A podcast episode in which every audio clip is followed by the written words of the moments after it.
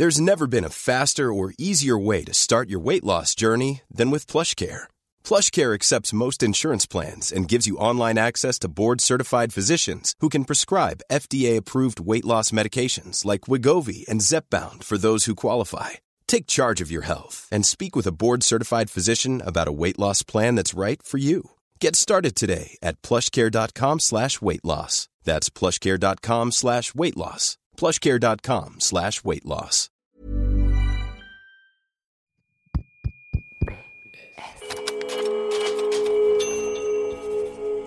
Postscriptum.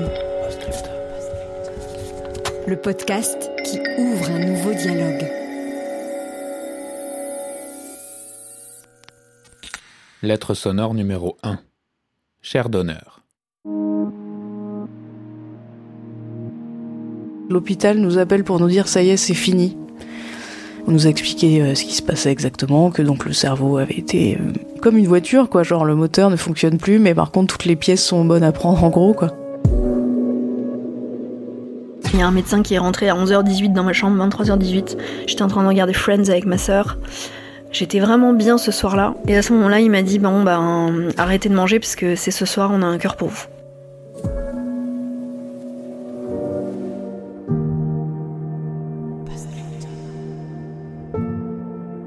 Bonjour, nous sommes Alice Et Charlie. et vous écoutez la toute première lettre sonore de notre podcast Postscriptum.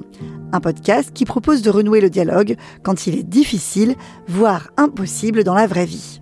Dans cet épisode, cher donneur, vous allez découvrir l'histoire de Lorraine, 33 ans, qui a été deux fois greffée du cœur, et le parcours de Blanche, 31 ans, qui a donné son accord pour que les organes de son père, décédé d'un AVC, soient greffés.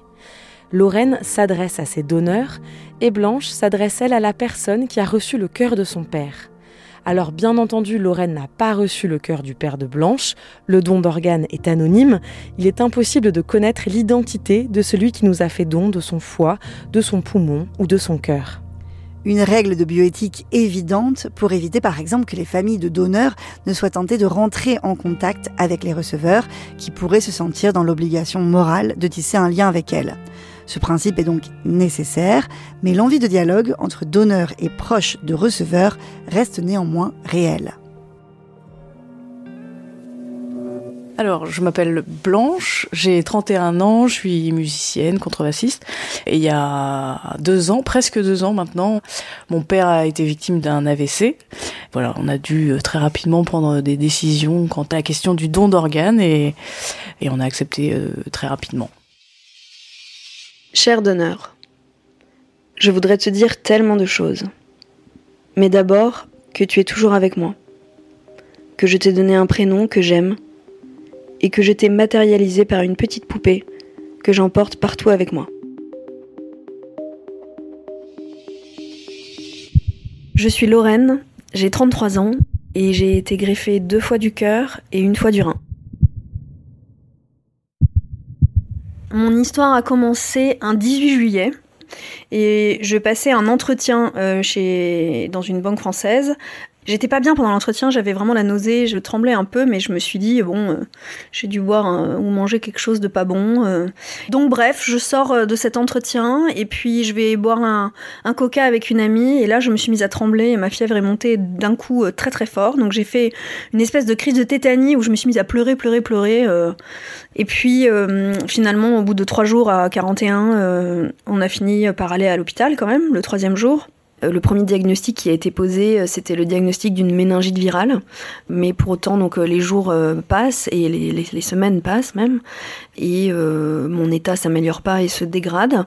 Donc euh, il me garde en observation pendant toute cette période. hein, et hum, les médecins commencent à se dire que le diagnostic est peut-être pas le bon et ils commencent à s'orienter vers le diagnostic d'une endocardite, donc une infection du cœur en fait. Et pour confirmer ce diagnostic d'endocardite, on m'envoie à Lariboisière faire une ETO. C'est une échographie transœsophagienne. C'est une caméra qui descend en fait euh, pour aller voir le cœur euh, de plus près.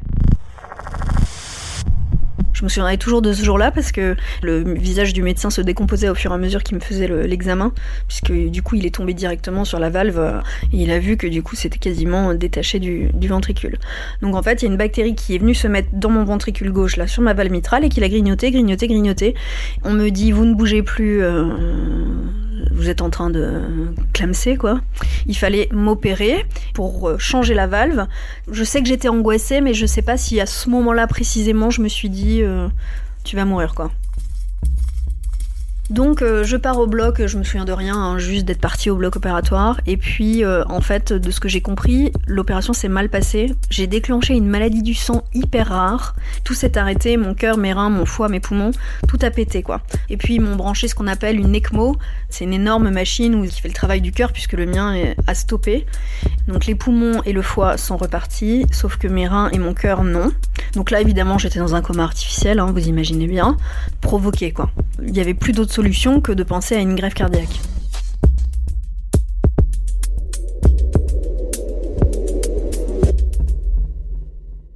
J'étais en week-end euh, dans le Loiret et je reçois un coup de fil euh, d'un ami de mon père qui m'explique que mon père euh, a fait vraisemblablement un AVC, qui s'était voilà écroulé par terre et que les pompiers ont essayé de le réanimer pendant un certain temps et finalement ils ont réussi, donc ils l'ont emmené à l'hôpital.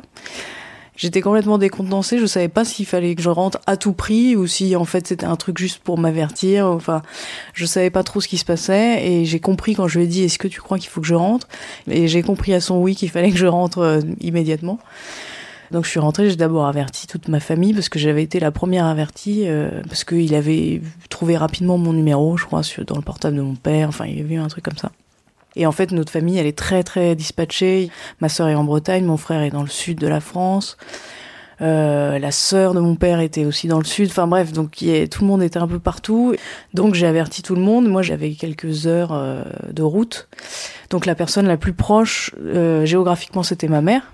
Ils étaient plus ensemble depuis des années, divorcés, etc. Mais ils avaient gardé un lien, un bon lien, quoi. Et du coup, j'ai averti tout de suite ma mère qui était euh, à l'hôpital euh, très très rapidement. Et euh, dans la voiture, ma cousine rappelle l'hôpital pour savoir où est-ce que ça en est, est-ce que ça va, enfin parce que j'étais avec des, des cousins et ils voulaient rien dire au téléphone, rien du tout. Ils nous disaient juste venez, c'est assez important, c'est assez urgent, etc. Et du coup, ils nous ont rien dit jusqu'à ce qu'on arrive tous à l'hôpital. Enfin, on a appris plus tard qu'ils avaient peur qu'on n'arrive pas à prendre la route. Donc, ils voulaient pas risquer d'accident, je crois, supplémentaire. Et une fois que tout le monde est arrivé, enfin, ils nous ont expliqué ce que c'était que l'AVC, quoi. Donc, que le cerveau était mort en quelque sorte, mais que son corps était vivant. Alors, c'était très, très, très bizarre à comprendre. Comme ça m'est sorti, j'aurais dit, mais en gros, vous me dites que mon père est en train de mourir, quoi. Donc, on a pu aller le voir à ce moment-là il était branché partout, je pense, pour que le corps continue à vivre en fait. Je ne crois pas qu'il nous ait dit tout de suite est-ce que vous voulez donner ces organes? Je crois qu'ils nous ont laissé un petit temps hein, de comprendre ce qui se passait, de, savoir que vraiment c'était fini, etc. C'est une nuit où on a d'ailleurs très très peu dormi. Enfin, je me souviens, on s'est tous retrouvés. Euh, c'était assez joyeux comme moment. Ça fait bizarre d'en parler quand même, même deux ans après, quoi. Mais du coup, euh, on a passé cette nuit comme ça, euh, tous ensemble écouter de la musique et tout. Enfin, c'était.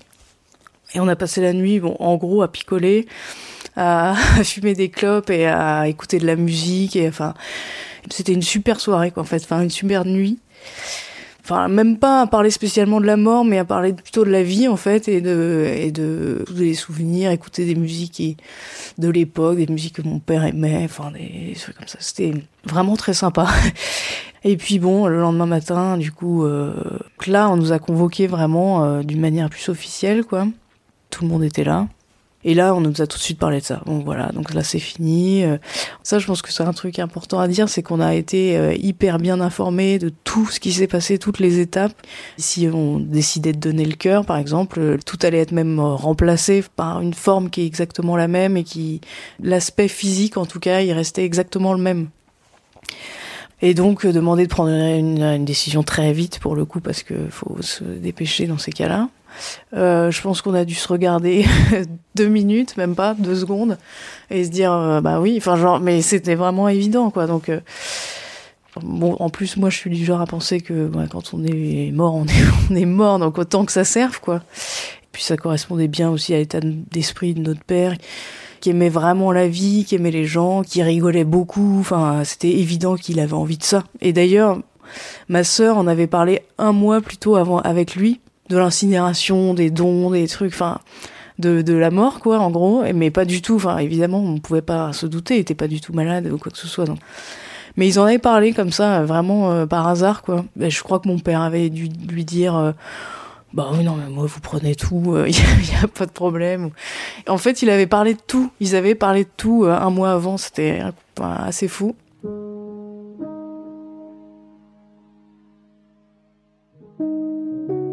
Cher donneur, quand je me suis réveillée avec ton cœur, j'ai d'abord égoïstement pensé à celui qui m'avait été enlevé de la poitrine, celui de mon enfance et de ma vie de jeune fille, et à tout ce qu'il avait vécu avec moi.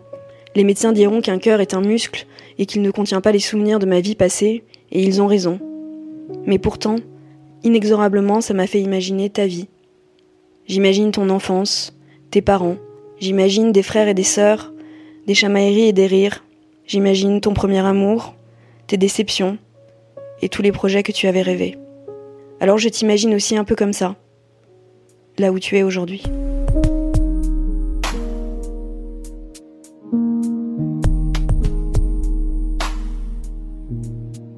Un jour où mes indicateurs étaient plutôt bons, il décide de tenter le coup et de me mettre donc en super urgence.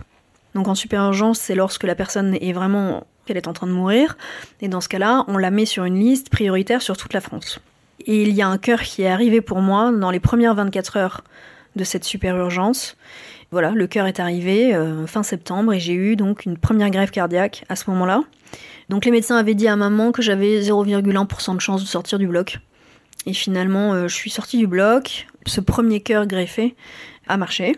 Moi, je me suis réveillée après deux mois de coma, avec euh, un nouveau cœur, plus de reins, des poils partout sur le visage à cause d'un des anti-rejets euh, qui donne des poils, quasiment plus de cheveux et surtout euh, paralysé. Donc en me réveillant, j'avais compris que j'étais greffée du cœur, sans savoir véritablement ce que ça signifiait au départ. Je pense que j'étais sidérée. Tout ça accompagné de façon absolument extraordinaire par ma famille et mes amis. Ce qui m'a porté à ce moment-là, c'est que eux, ils avaient l'air tellement heureux que je sois réveillée que j'osais pas leur dire mais attendez les gars, c'est l'enfer quoi. Puis la maison de rééducation, six mois plus tard, j'ai vraiment réappris à marcher comme un bébé, quoi. J'ai commencé vraiment à prendre conscience de ce qui m'arrivait. Et puis je me suis vue pour la première fois dans une glace euh, euh, nue, euh, où j'ai découvert un corps complètement criblé de cicatrices partout. Je crois que c'était le pire moment pour moi. Ça peut paraître secondaire quand on survit à une grève de cœur et qu'on n'a plus de reins, mais en fait ça ne l'est pas. Parce que euh, de pouvoir euh, se reconnaître dans le, dans le miroir, eh ben, ça fait partie de la reconstruction de son identité en fait. Cher greffé, j'espère que tu vas bien que ton cœur euh, bat super bien, qu'il va être prêt à recevoir plein d'amour et qu'il va en donner beaucoup. On se connaîtra jamais, on se verra jamais. J'aurais vraiment rêvé boire une bière avec toi. Toute la famille se joint à moi pour te dire qu'on est hyper content que ce cœur soit dans toi, quoi. Bah, on espère que tu vas vivre super longtemps.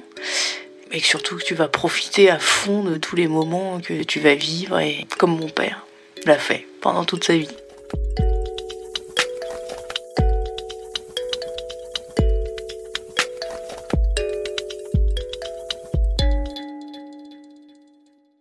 À partir du moment où il savait qu'on était d'accord pour donner et pour tout donner, parce qu'on peut aussi choisir de donner juste le cœur ou juste des parties qui nous semblent euh, moins douloureuses pour nous. Enfin, donc nous on avait dit prenez ce que vous voulez et ils ont cherché ce qui était bon à prendre entre guillemets.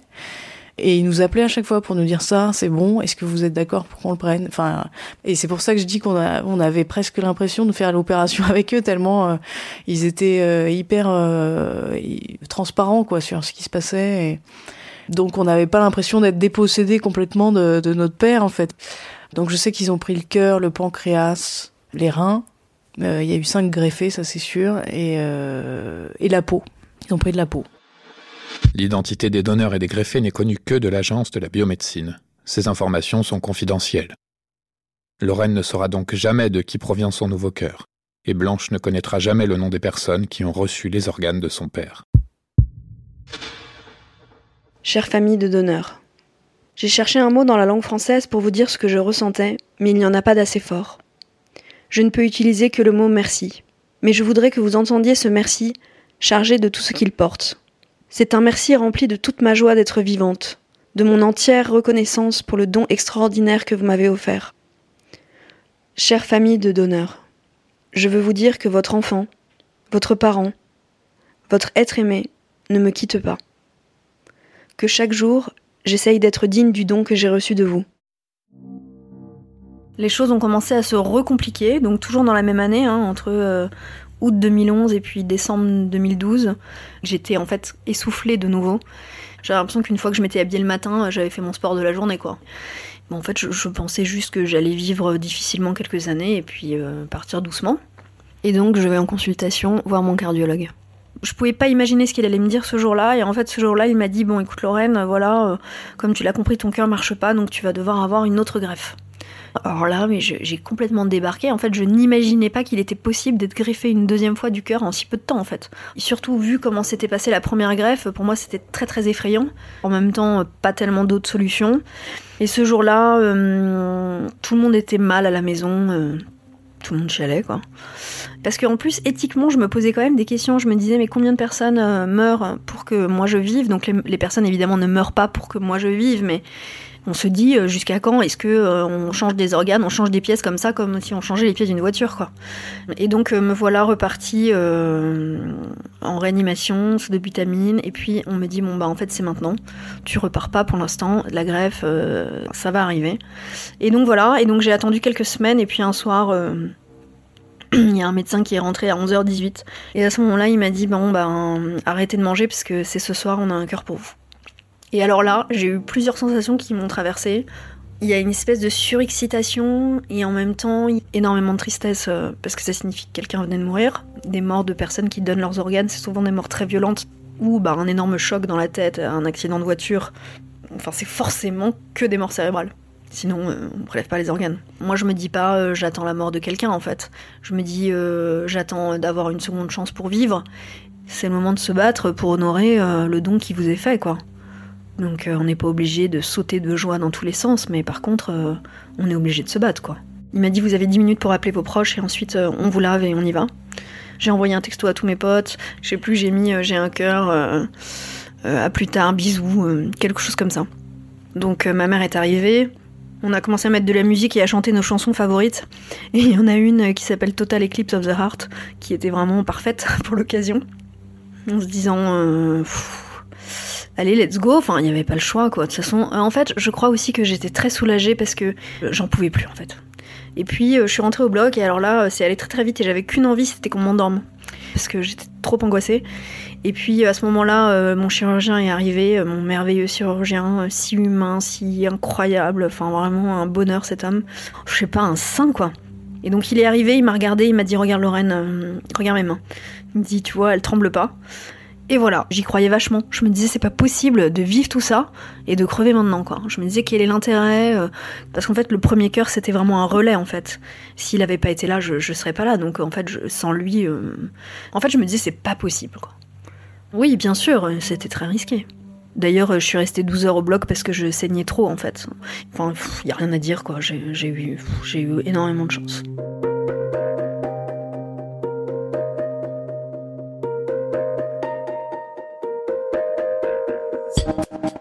Nous, ça nous a vachement aidé en fait, ce, don d'organes aussi pour la suite des opérations, toutes les démarches administratives, tout ce qui est à faire après la mort. Et donc, on y pensait souvent en fait, de, dire que bah là, il y avait le cœur qui était en train de battre chez quelqu'un d'autre, euh, qui était encore un peu vivant en fait. Enfin, et euh, on en a parlé tout le temps jusqu'au jour de l'incinération.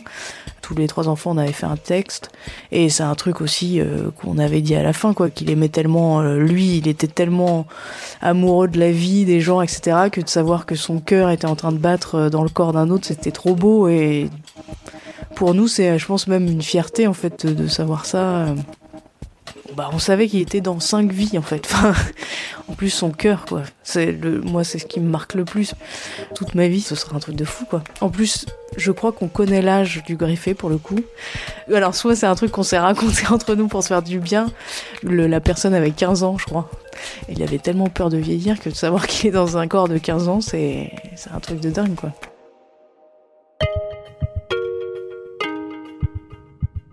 Cher donneur. Je voudrais que tu saches que je vais très bien. Aujourd'hui, je travaille à plein temps. Et puis j'ai rencontré il y a trois ans l'homme de ma vie. Et nous rêvons d'essayer d'avoir un enfant un jour. Je dis toujours que tant que mon cœur bat et que je pisse, et que les gens que j'aime vont bien, alors tout va bien et que rien d'autre ne compte. Je vis vraiment cette phrase. Je trouve ma vie parfois tellement jolie, tellement excitante, tellement puissante que j'ai comme des impatiences dans les jambes. Alors il faut que je crie, que je danse ou que je tape des pieds pour me calmer. J'ai alors l'impression que tout est accessible et que je peux m'envoler.